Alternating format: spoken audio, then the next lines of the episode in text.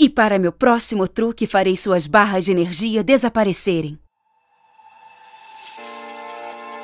Fala, meu amigo lúdico, tudo belezinha? Aqui é o Alesios e seja muito bem-vindo ao Universo Lúdico. E bora pro vídeo da campeã mais pedida nos comentários e que também é um dos vídeos mais importantes da história de Runeterra, equivalente a Lissandra em grau de importância. Então bora entender a influência da LeBlanc nesse mundo mágico e cheio de problemas que é Runeterra. Já deixa aquele like bem espelhado e bora! Runeterra nem faz ideia do quão influente é essa persona para sua história. Ela vive em mistério, nem tão escondida, nem tão exposta demais, mas sempre influenciando reinos, pessoas e eventos ao longo dos séculos, sendo responsável por origem e queda de muitos fatos históricos que, pelo boca a boca, né, os rumores entre as gerações de Runeterra, acaba se tornando uma versão diferente da realidade. Mentira é apenas 95% do que eu faço. Os primeiros registros da farsante são da época do pós-Grande Guerra dos Darkin, depois que os Darkin foram enganados pelo Nasus, Tanari e Misha e foram destruídos ou presos em suas próprias armas. E então recomeçou um período de reconstrução da humanidade, digamos assim. É mais ou menos por aí que começa a surgir as influências da LeBlanc. Ela só não é mais velha do que Alessandra e os semideuses de Freyward a princípio, mas a gente não sabe. Pode ser que ela seja tão antiga quanto. Mas durante esse período que eu falei de pós-apocalíptico, né, ou pós-darkinlítico, melhor dizendo, voltou a surgir tribos bárbaras de novo, muito sob a influência de tudo o que aconteceu, né, erupção do vazio em Ikatia, queda de Shurima, corrupção dos Ascendentes, devastação de Valoran pelos Darkin, todos esses eventos acabaram culminando Runeterra de uma forma onde o medo e a obsessão por poder tomaram conta das novas gerações. Você não sabe nada sobre perdas. As guerras rúnicas, por exemplo, é um efeito colateral dessa influência. Religiões e cultos a deuses, como os aspectos de Monte Targon, também é influência disso. Assim, muitas tribos fundaram os seus territórios no pé de Monte Targon, né? E também criaram religiões que cultuam o Sol. O Sol sempre se erguerá. A Lua. A Lua vai se erguer e a noite será eterna. E até mesmo a guerra. Conheçam a guerra de verdade. Assim também tem o Vladimir, que era para ter sido morto pelos Darkin, mas acabou aprendendo hemamancia com eles e hoje é praticamente imortal. Eu sou um receptor universal. Se importa em fazer uma doação? E também tem a história do Veigar, um Yordle feiticeiro que procurou estudar esses poderes celestiais com muito boa vontade, mas acabou sendo corrompido por uma figura sinistra que acabou cobiçando demais pelos piores e mais terríveis poderes de Runeterra. Isso será deliciosamente doloroso. É assim que o Mordekaiser surge em Valoran, se tornando o novo tirano e ocupando o lugar dos Darkin. Sua doença é o que me sustenta. O Mordekaiser foi dominando Valoran, destruindo e escravizando esses reinos bárbaros pela região que antigamente era conhecida como Noxi. E a LeBlanc vivia por ali, já influenciando os magos e feiticeiros dessas tribos, possivelmente já assentando e filtrando os melhores conjuradores para formar a sua ordem secreta, a Rosa Negra. E também nessa parte da história é que pode ter uma ligação entre a LeBlanc com o Veigar, porque ele procurou aprender mais sobre essas artes dos magos de Noxie que ensinaram para ele como retirar esperança dos padrões criados pelos movimentos das estrelas. É um tipo de magia tenebrosa que é bem cara da LeBlanc, né? Até pela influência errada que deram pro Veigar, né? De usar desses poderes bondosos vindos do céu e corromper eles.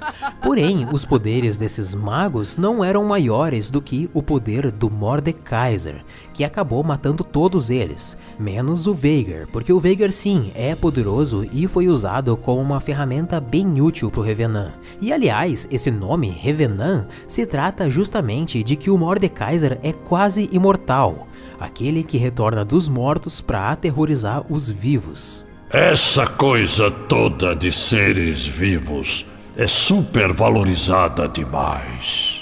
O Mordekaiser tem o poder de necromancia. Ele pode ressuscitar dos mortos através da sua velha ossada queimada de batalhas anteriores. Isso é um assunto para um vídeo de história explicada só do Mordekaiser. Então, de uma forma bem resumida, é isso. Sempre que ele é morto em batalha, ele ressuscita e volta para se vingar. Mas precisa da sua ossada completa para isso, que fica guardada num lugar bem seguro, o Bastião Imortal. Ele ergueu essa fortaleza, o Bastião Imortal, justamente para que nenhum inimigo tenha acesso aos seus restos mortais. E é aqui que a LeBlanc entra para acabar com todos os planos do Revenant. Observe atentamente. A LeBlanc conseguiu fazer parte do círculo de confiança do Mordekaiser. Ela se provou como uma feiticeira poderosa e uma ferramenta útil para o Mordekaiser nas suas batalhas. Então, nesse período, a LeBlanc planejou três coisas em paralelo. E eu digo em paralelo porque ela pode se espelhar, né? criar ilusões por toda a Runeterra, captando informações de todo canto e, inclusive, influenciando praticamente todo mundo. Então, nesse período, ela se tornou uma conselheira de guerra do Mordekaiser. Também ela foi até a casa do Vladimir jantar com ele e os dois se aliaram para que juntos fundassem a Rosa Negra. E também ela ganhou a confiança das tribos bárbaras de Noxie para que eles se unissem e derrotassem o Revenant. E por mais que o Revenant tivesse a fama de imortal, dessa vez a LeBlanc ia fazer com que ele não ressuscitasse. Afinal, ela ganhou a confiança do Mordekaiser e agora ela tem acesso à sua ossada. Estão exatamente onde eu queria. Então, numa batalha bem estilo Senhor dos Anéis, tá ligado? Enquanto a infantaria tribal avançava em direção ao Lorde da Guerra, a LeBlanc aproveitava a distração para se adentrar no Bastião Imortal e roubar um dos ossos dos restos mortais do Mordekaiser. Ela levou o seu crânio embora. Para onde?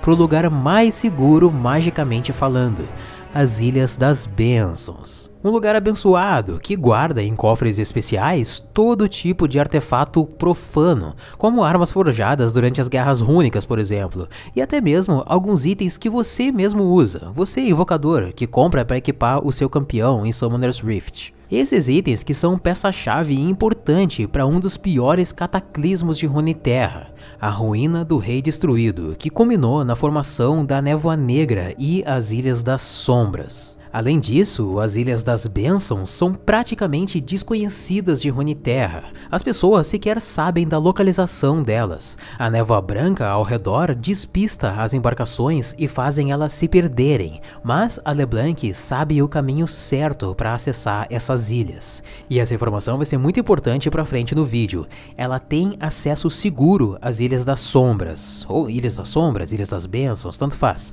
A LeBlanc é foda. Tudo isso não passa de uma ilusão. E voltando à batalha das tribos unidas de Noxie contra o Mordekaiser, eles conseguiram matar o Revenant, que dessa vez não foi capaz de fazer uso da sua necromancia por causa da ossada incompleta e ficou morto por muitos séculos até voltar através das Ilhas das Sombras. Assim, as tribos invadiram o Bastião Imortal e, a partir dali, construíram a capital do Império que vai ser conhecida como Noxus. Você percebeu que eu já falei tanta história até agora e foi muito pouco falado sobre a LeBlanc? Pois é, é assim que ela quer, é assim que ela atua, que ela planeja e controla a Runeterra. Ela não quer protagonismo, ela não quer os louros da vitória, ela só quer estar tá influenciando tudo, controlando os protagonistas como se fossem marionetes.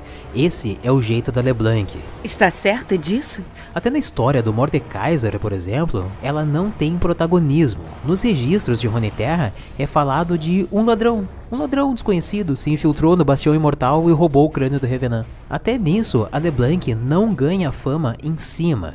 E a partir daqui, com a formação de Noxus no Bastião Imortal, todo tipo de influência da LeBlanc começa a acontecer. Hora de dar as caras. A começar pela Rosa Negra, junto do Vladimir. Eles selecionaram conjuradores poderosos e também líderes de famílias, aristocratas e generais em que eles podem influenciar para comandar Noxus, do jeitinho que LeBlanc quer. E o Vladimir, em paralelo a isso, criou o Círculo Carmesim, um tipo de culto que o Vladimir ensina para os filhos desses conjuradores e aristocratas a velha arte da hemomancia. Existe um monstro em cada um de nós. E entre esses aristocratas está a Elise, uma mulher linda e sedutora que arranjou um casamento com um filho de uma outra família aristocrata. Assim, ela acumulou poder de liderança em Noxus. Porém, ela acabou sendo envenenada pelo seu marido bunda mole, digamos assim. Vale um vídeo de história explicada só da Elise, mas o importante a saber é que ela foi envenenada e também conseguiu o antídoto, só que um pouco tarde demais. O corpo dela já tinha definhado e o seu rosto estava desfigurado. Minha verdadeira beleza está sob a pele. A LeBlanc então chegou até a Elise e falou que gostaria de aproveitar dos talentos dela, do poder de liderança que ela tem. E ela falou também que ela poderia regenerar esse efeito colateral terrível do veneno que destruiu a beleza da Elise. Mas para isso, ela teria que recuperar um punhal mágico perdido que tá lá no covil do Deus Aranha, nas Ilhas das Sombras. Lembra que eu falei da LeBlanc saber o caminho seguro para chegar até as Ilhas das Sombras? E também sobre artefatos profanos guardados nos cofres das Ilhas das Bênçãos? Pois é, a Elise foi lá buscar. Todos nós precisamos fazer sacrifícios. Foi assim que aconteceu o acidente em que, ao mesmo tempo que as presas do Deus Aranha fincaram no corpo da Elise, ela caiu sobre o punhal mágico que perfurou o seu coração. E assim, nesse evento, nesse acidente, é que ela sofreu essa mutação mágico-divina, digamos assim, e se tornou a Aranha Rainha, como a gente conhece hoje. Eu espreito em todas as sombras. Agora ela é praticamente imortal, imune à névoa negra e recuperou a sua beleza e também rejuvenesce de tempos em tempos. Basta ela levar oferendas humanas que a LeBlanc arruma para Elise para levar até o Deus Aranha. A aranha exige sacrifício. E o Deus recupera a juventude da Elise. E a Elise, em troca, busca artefatos mágicos das Ilhas das Sombras para Rosa Negra. Posso lhes mostrar o caminho para a divindade.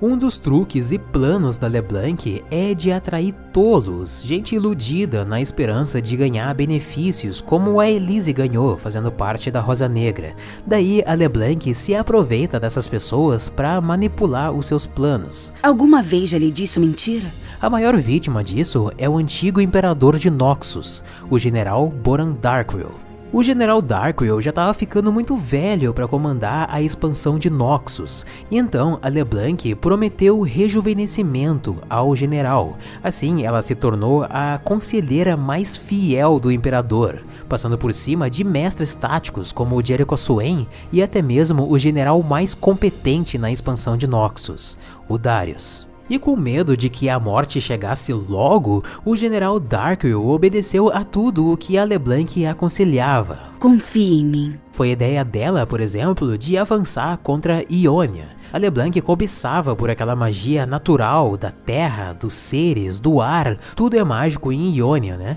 E tanto a LeBlanc quanto a própria Noxus queriam dominar essa magia, porque magia é uma arma muito poderosa para guerras. Então, o Darkwill começou a ordenar uma série de besteiras ilógicas, além de dar algumas missões que tirava a gente poderosa do caminho da LeBlanc, e até alguns eventos acidentais também aconteceram.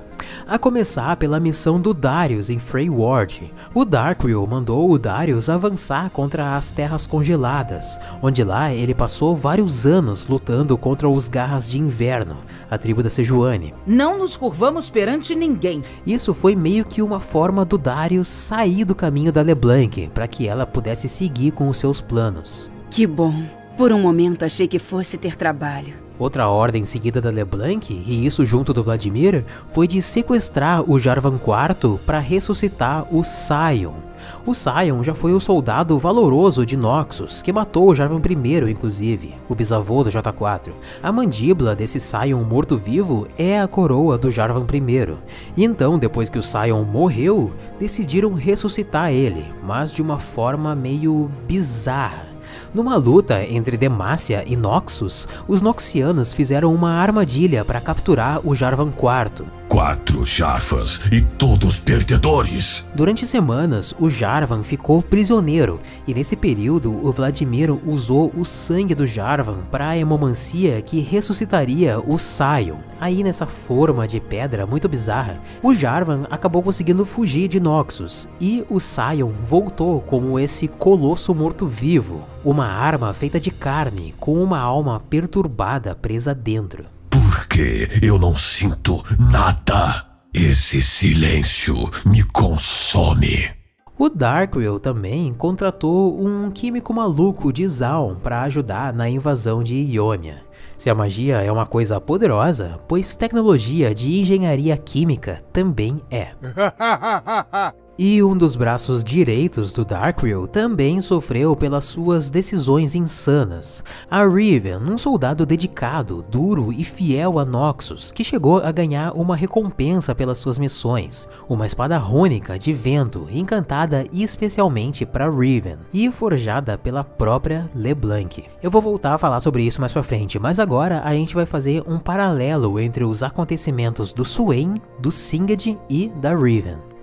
O Darkwill mandou o Swain avançar em Ionia. A missão era ocupar o Placídio de Navori, o coração de Ionia, o centro onde se ramificam todas as estradas para as demais cidades do continente, além também de ter os jardins mágicos e escolas e templos. Enfim, era uma boa estratégia ocupar o Placídio de Navori. Isso interrompia a comunicação entre os ionianos. Mas as ideias absurdas do Darkwill também não ajudavam. Ele ordenava para que as tropas explorassem explorassem territórios em busca de objetos que supostamente estenderiam a vida mortal. Assim, com o enfraquecimento das forças do Swain, né, das tropas do Swain, ele ia precisar de reforço, né, para garantir a ocupação. Então, a Riven ficou com uma missão de escoltar uma tropa de mercenários conduzindo uma carga alquímica até o Placídio de Navori e então reforçar as tropas do Swain. Só que durante o trajeto aconteceu aconteceu uma chuva muito forte que alagou toda a estrada e ficou difícil se locomover, e esse foi um momento em que os guerreiros ionianos aproveitaram para atacar os reforços da Riven. Não há outro caminho e ela se viu ilhada com toda aquela carga química. A Riven pediu ajuda para os mercenários, mas a resposta que ela recebeu foi uma flechada de fogo atirada pelo próprio Singed, bem na carga química. Isso causou uma explosão corrosiva e intoxicante que matou todo mundo. Ionianos, mercenários e reforços noxianos. A Riven foi a única que saiu viva, graças à espada rúnica feita pela LeBlanc, que bloqueou e protegeu ela do veneno tantas mortes. E é por causa dessa ordem insana do Darkwill, deixando um maluco químico atear fogo contra as próprias tropas noxianas, é que a Riven perdeu a esperança em Noxus e se exilou em Ionia. Deixe as dúvidas para trás. Não temos tempo para indecisão. E agora que o Swain não tem mais seus reforços, né? Guerreiros ionianos foram se organizando para recuperar o Placídio de Navori. Assim se formou a Irmandade, lideradas pela Irelia, que atacaram as tropas do Swain. Enterre-os em Noxus. Esta terra não os quer. Esse dia ficou marcado como a Batalha do Placídio, e as tropas noxianas foram dizimadas, e o Swain teve o seu joelho destroçado e o braço decepado pela própria Irelia. Nunca matei gente de verdade, só noxianos. No mesmo dia dessa batalha, também aconteceram dois eventos paralelos com o Yasuo e com a Riven. O Yasuo abandonou o seu posto de proteger o seu mestre do vento e foi até lá a batalha do Placídio. Ele achou que ele seria mais útil lutando na batalha. E foi durante a ausência dele é que a Riven chegou no templo e conversou com o mestre do Yasuo. A Riven estava de luto, ela não aceitava ficar viva graças àquela espada, enquanto que todos os seus irmãos de guerra tinham morrido envenenados. Ela disse para o mestre que ela queria quebrar aquela espada como símbolo da sua desconexão com Noxus, exílio de Noxus, esquecer que um dia ela foi Noxiana, e também para que nunca mais ninguém possa usar essa espada. Então o mestre ia quebrar a espada para Riven. Mas eles não contaram que a LeBlanc tinha colocado uma espécie de dispositivo de segurança mágico. E quando o mestre quebrou a espada rônica, a espada revidou e estilhaços da lâmina degolaram a garganta do mestre. Eles não podem sair impunes. Enquanto isso, quando Yasuo chegou no Placídio de Navori, já era tarde demais, a batalha tinha terminado. E quando ele regressou para o seu templo, encontrou o seu mestre morto. Assim, decepcionado consigo mesmo pela sua irresponsabilidade, o Yasuo também se exilou, se tornando um pária. Minha honra me abandonou há muito tempo. E foi assim que Noxus perdeu a guerra contra Ionia. O amanhã não é garantido a ninguém. Percebe toda a influência da LeBlanc? Ela é a responsável indiretamente pela criação da Elise, por destruir a vida do Darius, por contratar o Singed, por destruir a vida do Swain, que não foi nada acidental, na verdade foi bem premeditado, tanto pela LeBlanc quanto pelo Darkwill, por destruir a vida da Riven, por destruir também a vida do Yasuo e, consequentemente, o seu mestre e também o seu irmão Ione, que o próprio Yasuo teve que acabar matando ele, e pela derrota de Noxus contra Ionia. Não há para onde escapar. Isso sem falar que pode existir uma relação entre a LeBlanc e a Thalia, porque a Thalia buscou ajuda para controlar a sua magia em Noxus, mas acabou sendo expulsa por não querer usar a magia para fins brutais, fins violentos, digamos assim. De qualquer maneira, vou aprender algo com isso. Mas daqui pra frente, algumas coisas aconteceram que estão além do controle da LeBlanc. Mas que trapaceiro você é! Com a derrota do Jericho Swain, ele tinha sido expulso do exército noxiano. Mas olhando nos olhos de um corvo que projetou na sua mente uma visão, o Swain foi buscar entender o que foi aquilo que aconteceu com ele. Uma voz sussurra nas sombras, Repito, embora poucos possam ouvi-la. Nos próximos anos, então, ele encontrou no subsolo do Bastião Imortal uma lenda perdida, mas que estava bem viva. O demônio mora sempre nos detalhes. Aquele demônio do braço do Swain. Essa é uma parte bem nublada da história, para não dizer sombria. Ela merece, na verdade, um vídeo específico só para isso. Mas anos depois, o Swain, junto de um grupo pequeno de aliados, incluindo o Draven nessa, ele voltou ao Bastião Imortal ele matou o general Boran Darkwill e assumiu o trono de Noxus. A morte chega até para os mais fortes. Porém, não sozinho. Diplomacia é uma arte sutil. O Darius também retornou da sua missão fracassada em Freyward. O frio não perdoa. E descobriu que o Swain tinha assumido o poder. E como o Swain já era um velho amigo de guerra, ao invés de sentir que isso foi uma traição contra Noxus, isso de matar o Boran Darkwill, na verdade o Darius acabou é, se aliando ao Swain na busca para fortalecer o Império. Assim, os dois estabeleceram o novo regime de governo. Contemplem a força de Noxus. O Trifarix. Uma forma de eliminar possibilidades de fracassos, porque se um tiver uma ideia, ele precisa da aprovação dos outros dois para executar. E no Trifarix, o Swain representa visão, o Darius representa poder e uma figura misteriosa representa astúcia essa figura conhecida só como Sem Rosto. Não se sabe como ela chegou no poder, e eu falei erroneamente, e eu peço desculpas aqui, de que eu falei que se tratava do Vladimir, né, no vídeo do Vladimir. E não, na verdade, o Vladimir tá estragando parcialmente os planos da LeBlanc sem querer. Ele tá se disfarçando de um velho aristocrata e protestando contra o Trifarix. Mas então o Sem Rosto é possivelmente a LeBlanc, ou uma ilusão da LeBlanc, ou ou então alguém que ela mandou para representar a Rosa Negra no Trifarix. Até porque, como eu já falei, a LeBlanc não quer protagonismo, então ela pode muito bem ter mandado alguém para ficar no lugar dela, né? As aparências enganam. Buscando ainda comandar de alguma forma em Noxus e buscando ainda destronar os outros dois Trifarix para assumir algum fantoche da LeBlanc, para que ela possa realmente controlar e mandar em Noxus. E a gente ainda vai ouvir falar muito da Rosa Negra por Runeterra. Com todo prazer.